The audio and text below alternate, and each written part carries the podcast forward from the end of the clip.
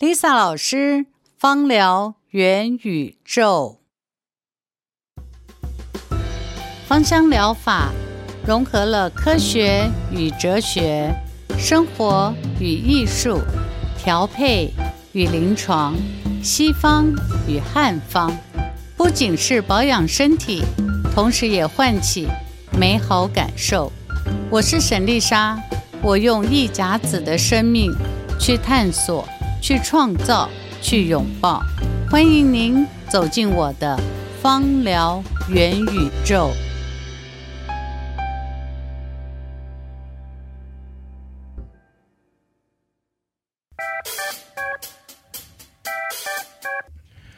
上课了，老师好，我是今天的班代冠军。啊，各位同学大家好。好，连续连两周跟大家讨论空间香氛，又聊到了、嗯。啊、呃，我们的呃，在不同的商业领域里面，跟文化记忆里面，可以怎么样应用不同的气味跟嗅觉的记忆？是的。那这这一集就想跟老师请教更多关于如何调配这个味道，跟如何创作味道。那因为我们也都知道，创作味道有有有有有单有有合成单体，有天然单体，有有植物的精油。还还有像什么溶精油里面有分溶剂萃取、蒸馏萃取，还有 CO2 萃取，各种技术萃取，这样子我们慢慢统称精油。嗯、那那想跟老师聊聊，哎，老师在单体跟精油上面，你会有什么样子的经验可以跟大家分享？单体和精油啊，好，我们先来去，我们先来定义一下什么是单体，它和精油的差别在哪里？好了，哈，好，呃，我们先来说精油。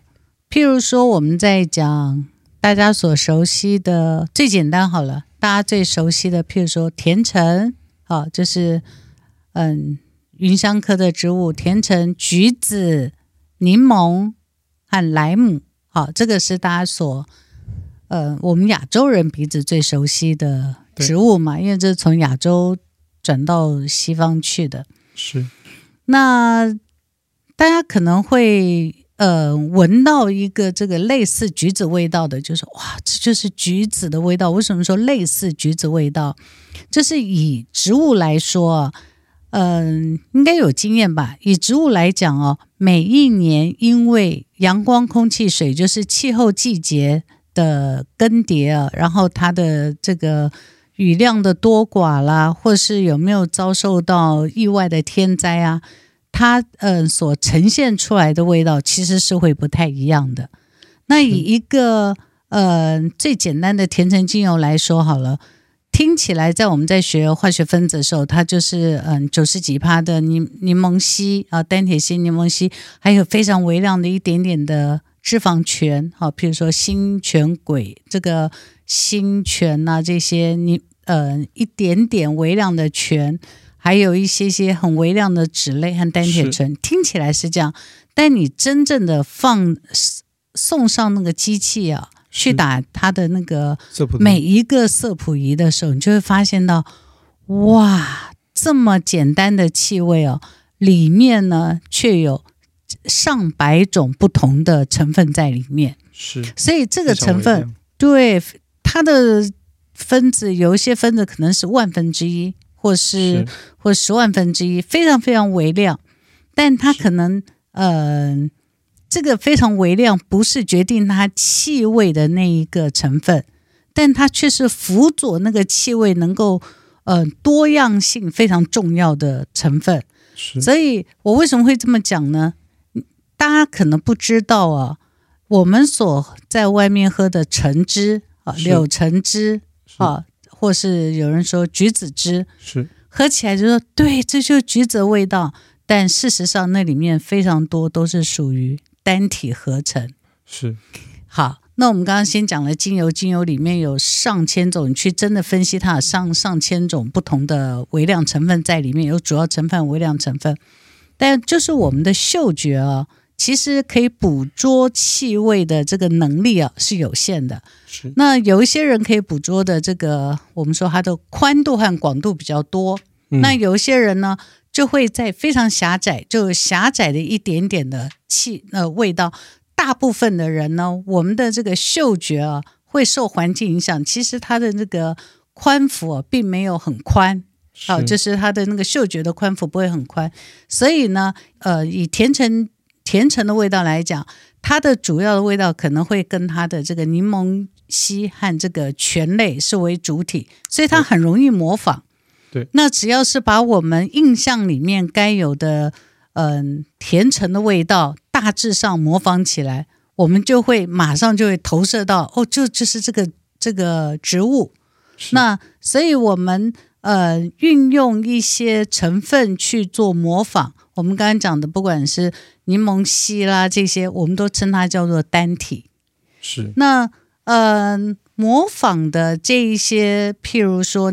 呃，甜橙甜橙果汁好了，模仿这个气味的话，它能不能够把这一千种甚至于几千种成分都放进去？没有办法，但它可以放上两三种或者四五种，它主要的这个成分放进去就可以了。所以，呃，大家会在市面上喝到的果汁里面，最常见都是那个气味比较突出的，例如甜橙果汁哦，橙汁。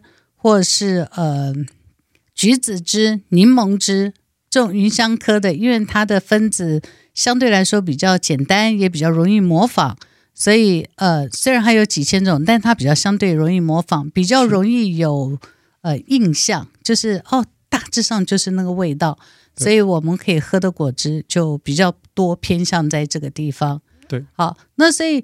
呃，单体和精油，听完我这样讲后，就发现单体和精油最大的差异在哪里呢？天然的柳橙汁，你可能还没有这么喜欢。你知道，就是你去买了一斤一公斤的柳橙回来压榨橙汁，你喝下去，你可能会觉得，嗯，这个柳橙汁味道好像很淡。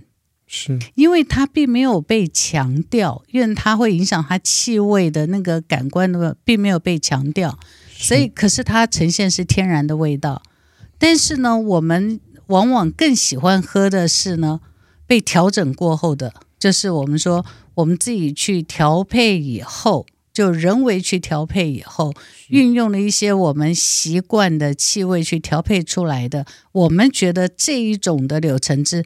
好像才是像真的柳橙汁才会比较好喝，所以单体是比较单一，就单一的气味，但是它会非常凸显。但是天然的东西，它是呃，因为环境，就是因为它这一季生长的环境，阳光、空气、水，去呈现出来一个最天然、最自然的味道。所以呃，精油和单体来讲的话，精油就是我就说那是上帝调的。那呃，单体所调出来的橙汁的话，那是人为所调的。我不晓得这样讲可不可以解释得清楚？我们可以理解成，嗯、呃，单体就是一种一种的化学物的，的名称成分，成分，我们把它统称为单体。嗯，那这样的化学成分的，它成分来由很多，它可以从植物界来，它也可以从化学合成来，从石油产业来，它可以有很多的的的 resource 去合成出。一支一支的单体，你这样讲可能同学会听不太懂，可能会跳太快。这么讲好了，精油是有几千种单体去合成一个气味的，但很多这里面单体可能只有呃百分之一、千分之一、万分之一，然后合成的它天然的气味，那是上帝家的。是。啊那单体的话呢，就是我们在这里面呢找出它特别的味道出来。然后可能你嗯、呃，譬如说我们刚才讲柠檬烯啊，那我可能可以从精油里面单独把柠檬烯这个东西分出来，这个叫单体。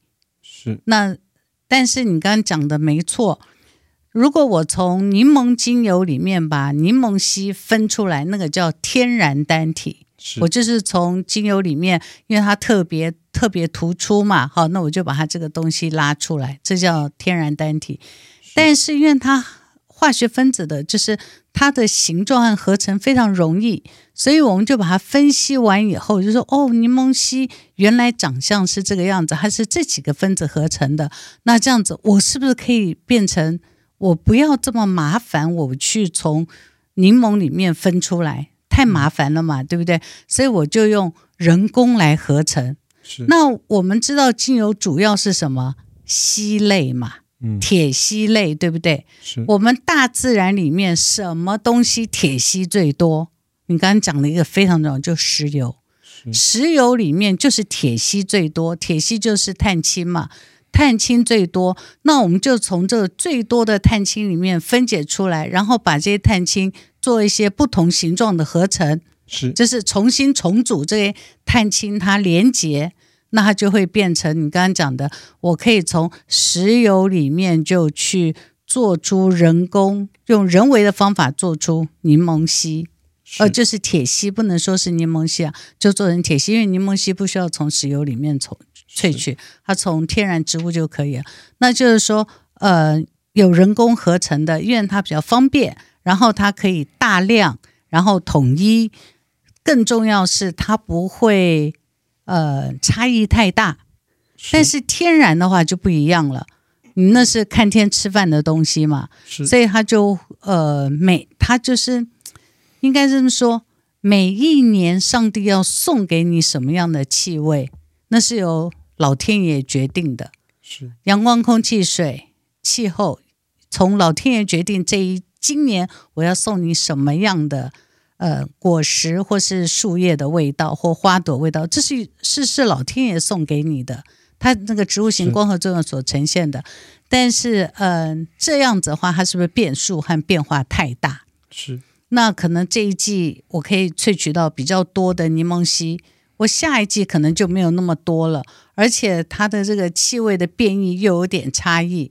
但是你如果是在实验室里面，你依据这个原本最佳的模型去仿制出来的话，它是不是会变得量比较大，而且比较稳定？对，所以可以理解说单体会从各个来源产生，嗯、那当然就看哪一个来源的成本效率跟。跟商业价值更高，我们就会从植物界跟化学界去萃取出单体，去合成成为单体，合成或者是萃取出单体。对，对，那精油的话，就是有很多的单体组合而成，但这个组合是根据阳光、空气、水的行光合作用的过程中产生的不同的化学结构。对，每一每一批跟着它的季节的不同，跟它的产地的不同，它的气味。都有一点点不一样，所以每一年都会给你很惊奇的味道。所以老师刚刚花了很长的时间告诉我们说，这个所谓的上帝的礼物的概念，就是它的气味是不一样的。那因为它是单体，所以它的成分是单一的，所以它的气味是很强的。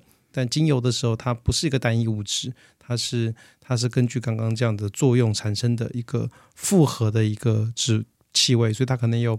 百分之四十是有味道的，百分之六十没味道，或者百分之七十有味道，百分之三十没味道。那这个有味道跟没味道，你是没有办法剔除的，所以它的气味就不会这么的浓郁。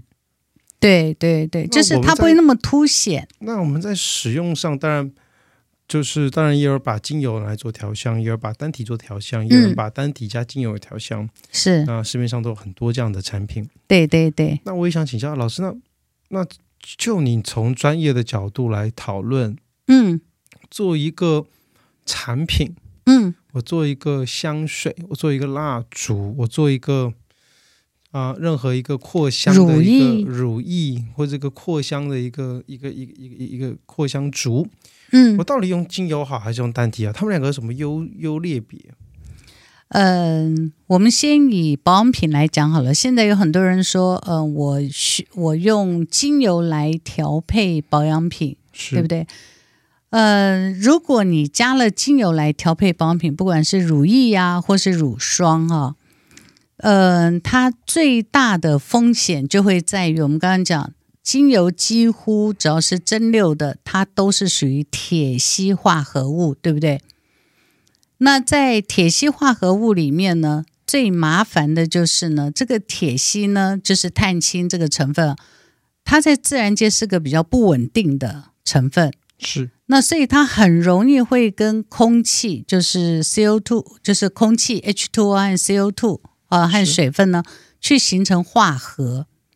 那我们以乳液来讲好了，那如果说我们在做一个乳液，我要加上精油的话啊。那你去想，乳液是什么？就是油加水嘛。油我们知道它是碳氢链组合，但是水是 H2O 啊，对对不对？那所以油加水，你如果再加了精油的话呢，那这时候呢，你油是不是很容易就是油和水呃乳化以后，它就变成一个丝滑的乳液？但是这时候你在这个乳液里面。加上了精油，我们刚刚是不是说精油都是碳氢组合居多，对不对？对。你加了精油以后进来，那它是不是就会变成这些呢？会去找他好朋友。所以你时间放久了以后，你的精油就很容易去跟你乳液中的油就结合在一起了。是。那然后那个水呢就被剔出来，就好像三个人在一起呢，玩着玩着呢，精油和油就变成好朋友，两个人就牵手了。那结果呢，这个水呢就孤零零的就被排除在外了，所以就会形成什么油水分离。对。那在呃。大部分人也知道会有油水分离这个现象啦，所以很容易呢，他们就会用一些乳化剂。但是乳化是暂时的，那时间久了以后呢，还是很容易造成油水分离的现象。这个是加纯精油里面比较麻烦的现象。所以经常我的学生如果要做自己手做保养品的话，我就会建议他说：一，你不要一次做太多。是。然后第二。你一定要有心理准备，就是，呃，它一定会有这个油水分离的现象。是，所以一不要做太多，就是你不要，你就可以不用放置太久啊。第二就是，你不管再加任何的乳化，它都会很容，最最终都还是会有一些呃分离现象啦。我就讲一个前一段时间我遇到的一个朋友啊，他是喜欢手作。但是呢，他又想加精油，我一直劝他不要。他说：“没有，你看别人给的我这一个乳液，你看现在就很像精华液这么好用。我一看，那个不叫精华液，那就是油水分离后的结果，就已经呃原来是乳化，后来变有点油水分离，有点水水的。可是，在他的眼里，就认为说它就是个精华乳和精华液。”可是你很难去跟他解释这个化学结呃化学反应啦，因为毕竟一般的消费者或是手作者，他不他们不需要学这么多化学，他也不觉得这这对他来讲有什么，就是对他来讲，对他就觉得这就是精华液了，精华液嗯、呃、精华乳液啊这样子。那我本来很想讲清楚，后来我想想。算了，他觉得好就好了，因为有的时候他觉得好，可能对他来讲更有效吧。我如果告诉他这油水分离，可能他还会觉得，嗯、不是，这是精华液的成分，所以这有时候很难去解释这么清楚。好，问题来了，他为什么要加精油？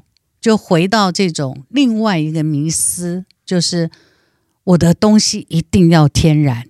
是，我要天然，所以我要加精油。是，其实，呃，如果是这样子，刚刚听完我讲这种，如果是这种水加油的东西啊，有的时候我会忍不住告诉他说：“你在精油里面你要加精油很好，你但是你要让它稳定，或是要让它嗯、呃、气味能够再稳定一点，因为。”你如果是水加油的话，然后你只加精油，你会发现到刚开始用的时候气味是浓郁的，到后面的话呢，你的乳液味道就变得很淡很淡很淡。是，原因就会跟它的这个精油会挥发，随着水呀、啊、其他的什么就会挥发掉，所以你的产品的那个气味就会变得很淡。是，这个是一个要大家自己承担的。第二个就是呢。它真的很容易破坏你的那个乳化的成分，所以我这时候就说，你如果真的要这样子，我说你偶尔加一点点的单体在里面，可能会让你的产品会更突出一点，然后更稳定一点，然后你更可控一些，那对你来说其实是比较好的。好，这个是乳化的部分。是。其次就是我相信大家更。更困扰的就是，你知道，大家现在很喜欢在家门口插，就是玄关的部分啊，或家里会插那个扩香烛。是，那我就遇过我的学生要用精油调扩香烛，我就告诉他说，真的做不到，是不是做不到？而是一你很你的成本会很高，但是你可能会让它的气味不容易凸显出来，所以你要看你的目的是什么。如果你是希望在空间里面达到一个呃闻起来很舒服味道的话，是。那例如像扩香竹，因为我们知道扩香竹里面加的是挥发溶剂嘛，就让它比较容易挥发在空间当中，对不对？那这时候呢，你如果是精油里面加上你想强调的，例如我遇到比较多是木质调啦，是。那大家想说木质调的话，比较喜欢用除了这个松柏科类的精油调以外，其实有木质气味的另外一个很重要的。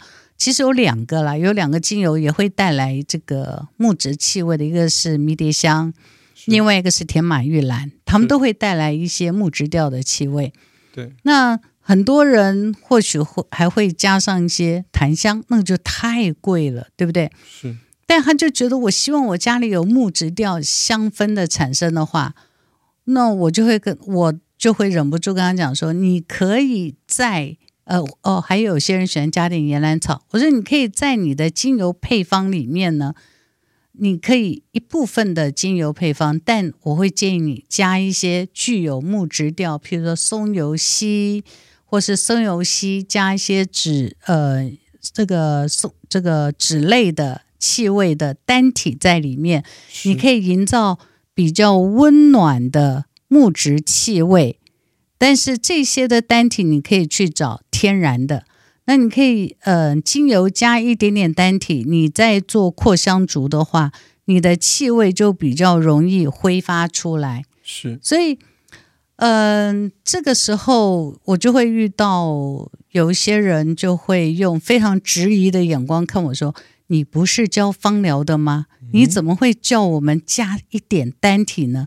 我的意思就是，如果今天我这个东西，如果你问我自己本身用不用，坦白说，我自己在按摩油上面，我是完全不用含单体的东西，我是不会用，因为因为精油加油就非常方便，而且我的目的是为了养生，所以我不会让我的呃按摩油里面加任何单体，我是绝对不会。但是如果今天有人，他希望他的空间是有木质香气的话，我就不会建议他百分之百用精油。一太浪费，第二，因为它呃不是太浪费，就是你即使用到呃，譬如说十毫升的纯精油，很贵吧？是，但是你达不到那个效果，不如我们前两集讲的，你扩香可能还好一点，用仪器什么扩香石，你可能还好一点。但是你如果想要让它持续长久，用扩香竹，然后又要让空间看起来很美的话，那你就不妨加点木质调的单体。是，那这样子你又可以呈现出来那个呃氛围，然后它又比较容易挥发和扩散，然后让你的嗅觉能够嗯、呃、比较容易捕捉到，大概是这样。所以老师刚刚想告诉我们的事情就是，嗯、呃，单体没有不好，也没有说好，就是根据什么的产品的应用，对，我们可以去做这样的使用。因为单体第一个有植物来源的，也有合成化学合成来源的。嗯、那单体有了很多来源，那当然它可以补足精油的一些。缺点，因为我们都知道精油部分精油是是铁烯，非常容易挥发，是非常容易挥发的，气味可能不够、嗯、不够 strong。它在进产品的时候，第二个事情是你刚刚提到了，进入做成保养品、化妆品的时候，非常容易不稳定。当然，它就要用很多的方式让它稳定。对，但相对于单体，它是一个比较稳定的物质，在产品的层面来说，嗯、对。但是回过头来，呃。老师，你在调这么多味道里面啊，嗯，到底单体跟就全全部可以全部都用单体调吗？我就是天马行空的，全部用单体调味道是可以的吗？还是我我我跟精油应该要怎么样去做一个 一个协同？你的问题很好啊，那还是回到看你要做什么样的用途了哈。是，例如我刚刚讲说，因为我的调香百分之百都是用纯精油，是主要目的是因为我调的几都是属于呃天然扩香，好泡澡或是按摩，因为我毕竟教芳疗，所以我还是会用纯精油。是，但是什么的地方会比较容易用到单体或是全单体呢？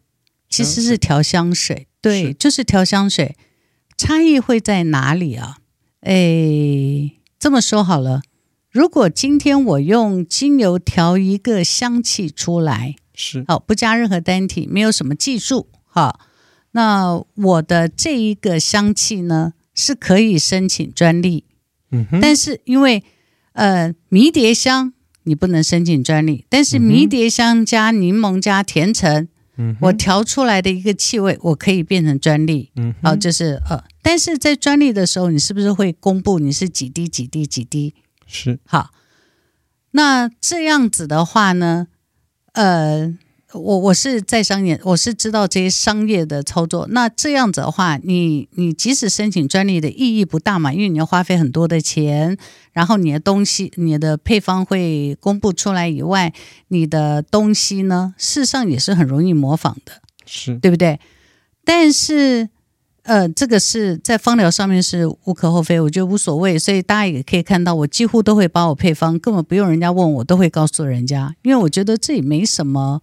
嗯，就是也没什么秘密可言，所以我不用等人家说我东藏西藏，我就不会告诉你。是，但是香水就不同了。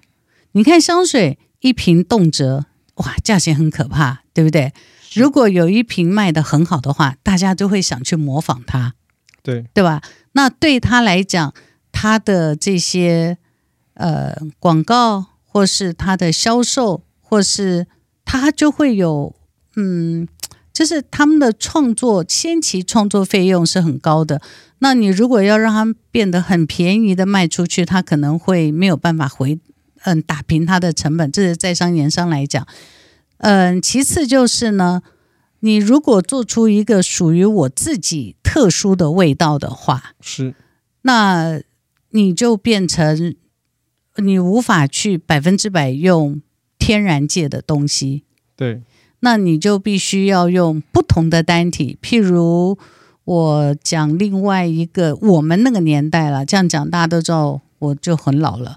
我那个年代，我在工作的时候，有一个非常有名的人工调和的香水，叫做毒药，叫 Poison，那个 CD 的香水是 Poison，那个味道的话，味道非常强烈，那个我印象很深刻，我知道一进电梯就会闻到。那它就是一个非常明显是用单体去调出来一个跟自然界我们找不到的味道。对。那所以它就创造了一个气味，所以它叫 poison 嘛，叫毒药嘛。啊，就是你闻了就会上瘾，然后你上瘾，而且你在自然界是找不到的。所以他我印象很深刻，当年我去巴黎的时候去工作，我去欧洲工作的时候。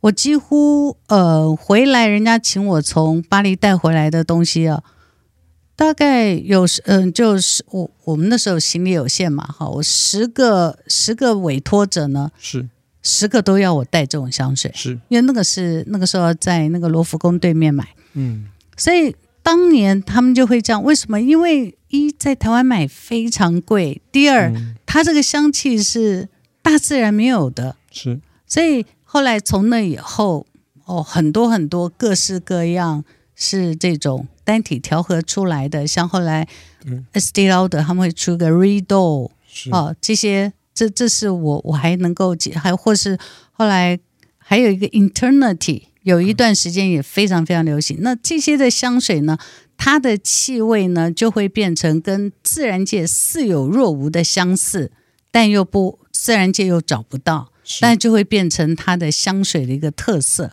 也会变成每一个呃调香的呃调香者呢，会变成他自己个人的艺术的作品出来。那这些气味就会变成说我创作出来的味道，然后受大家的喜爱，是，然后喜爱的程度，那嗯、呃，有一些人可能就从此就一发不可收拾，我每一天都要拥拥有这个味道，否则我就觉得，呃，就会觉得啊，我好像今天出门少了一个什么东西。呃，我知道有些香水众多爱用者是这个样，就是我出门如果不喷一点的话，我会觉得我今天好像，嗯、呃，不够礼貌。我出门好像少了一个什么东西，就一定要在身上喷一点，或是随身一定要带香水。所以可以，嗯，老师想告诉我们的事情是，其实，嗯、呃，单现现现今市场上的香水更多都是从单底调出来的。我目前大家看到大牌的几乎没有看过用。就是纯精油，或许有一些多少有加一点点，但是讲实话，即使香水用的精油，它的有些萃取方法是跟我们一般芳疗用的精油萃取方法其实是不一样的。呃，那所以我们绝大部分的呃香水都是用单体调和出来，嗯、因为它要创作出目前在。人类已知的植物界里面没有的味道，对，所以它需要透过单体的呃呃调配，产生出一个它独有的味道。对，我举一个例子来讲好了，嗯、呃，乳香，嗯，好，乳香我们通常我们芳疗用的是将这些呃树脂去蒸馏出来的乳香精油，所以乳香精油你一你滴出来的时候是不是这样？就是像单铁吸的有，很快一滴一滴掉的很快，对不对？然后它有呃很高比例的松油烯，然后气味就是有点辛辣，有点呛鼻，是好。但是呃，香水界所用的乳香就不是我们精油蒸馏的这种乳香了。香水你会看它，他说调它的香水里面可能会有。会写上说，我这里面会加上乳香这个成分，那那种乳香呢是呃溶剂萃取的乳香.所以那种乳香它就不能称作精油，它会很粘稠，是，那它的气味是很很沉很重的，但是它的气味的层次就比蒸馏的乳香气味层次会丰富非常多，是，那很多人就说，那你为什么？嗯、呃，既然有这样子，为什么我们不用嗯、呃，就是芳疗里面、按摩油里面，或是呃，大家喜欢用乳香的时候，为什么不用溶剂萃取的乳香呢？哦，那就很难了，因为它是 CO2 萃取嘛，CO2 萃取它有点亲水性嘛，所以呢，你将这种乳香，我们称它叫 absolute，就是呃原精。你把这种乳香调在油里面，它很难跟植物油融合，而且你涂抹在身上，你会觉得有点闷闷的。是，因为它分子比较大，但是它非常合适运用在调香水里面的使用。是，那个另外一个就是岩玫瑰也是这个样子。是，嗯、呃，芳疗所用的岩玫瑰一定是。这个叶片，然后蒸馏以后出来的岩玫瑰，它的化学成分就会跟这个调香水所用的岩玫瑰，哦，它的这个萃取方法就会不一样。OK，所以从萃取的不同，嗯、材料的不同，对，所以根据调香水，它的重点在如何把这个气味的奔放程度。如果你今天想做的产品是纯粹想把气味的奔放程度做好的。老师会建议用单体。那如果你今天是要对于皮肤、对身体，会对于产生疗效的、疗效的、有功能性，嗯，有功能性，那可能还是建议用芳香疗法的植物精油萃取会更好。对对，那有没有可能把这两个都结合在一起，走出的第三条路，就既有功效又有好的味道？这或许也是一个，这是或许也是一条路吧。我想这也是我们接下来这个这个让更多的。研究人员看看这样的使用上面会不会有一个更好的两个 mix 在一起的一个出入吧？嗯，这一个哈，我就要讲到另外一个哲学问题了。好的，老师，你有什么哲学问题？我个人呢会觉得，人呢，你如果是要让自己啊。不受框限，你知道什么框限？就是你呃，例如你如果今天你把精油加单体，当然是个很好，或是说，呃，我们上次不是讲说会有文化的气味啦，或是有你的这个麦当劳记忆的气味，你还记得那那一段吗？哈，那它当然那个气味会引起你的情绪的反应，但是呃，如果是我。或是说，像我现在带我自己的孙女，我就很喜欢让她先去闻大自然的味道，天然的气味。那所以在 baby 所用东西里面，我就会觉得最好不要调香，因为一旦调香以后呢，他的鼻子刚来到这个世界，他应该闻到这世界的香和臭，或是各式各样的味道。嗯他母亲的味道，他父亲的汗水的味道，他家里的味道，他家里周围的味道，这都是非常天然的味道。那那个是跟他大脑最这个记忆所连接的，不管是开心不开心，但都是他的生命的记忆的味道，这是天然的。你这样，那如果今天我单体再加上精油去做成呃 baby 所使用的东西的话。那就会就会变成说，OK，现在可能呃，我家里的味道是这个味道，我也会嗯、呃、跟我的家去产生了连接。可是如果有一天这个产品不在了呢？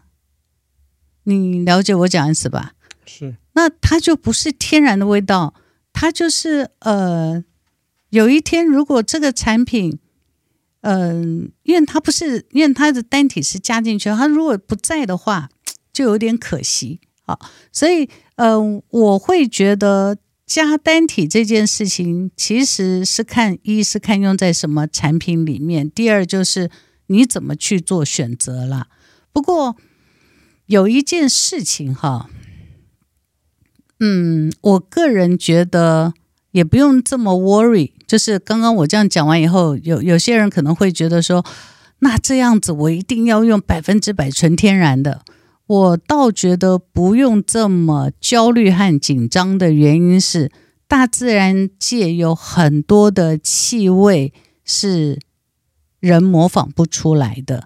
是，所以我觉得就是最好是先从原型的味道先认识，然后再。加入呃人为的东西进去的话，会让他闻到嗯、呃、更多的世界的多样性。对，老师我们理解。那因为节目的时间呢，嗯，我们我们更多的哲学话题，我们就留到下一期跟大家更更多的分享，好吗？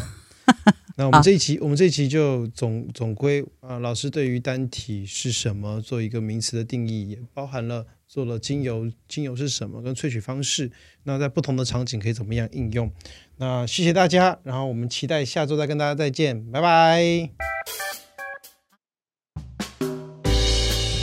谢谢聆听今天的芳疗元宇宙，还想了解更多有关植物精油与芳疗知识吗？你可以点击爱里时的链接，随时来查看。不管有任何问题或是鼓励，都可以在下方留言给我哦。祝你有个美好的一天。我们下次再会。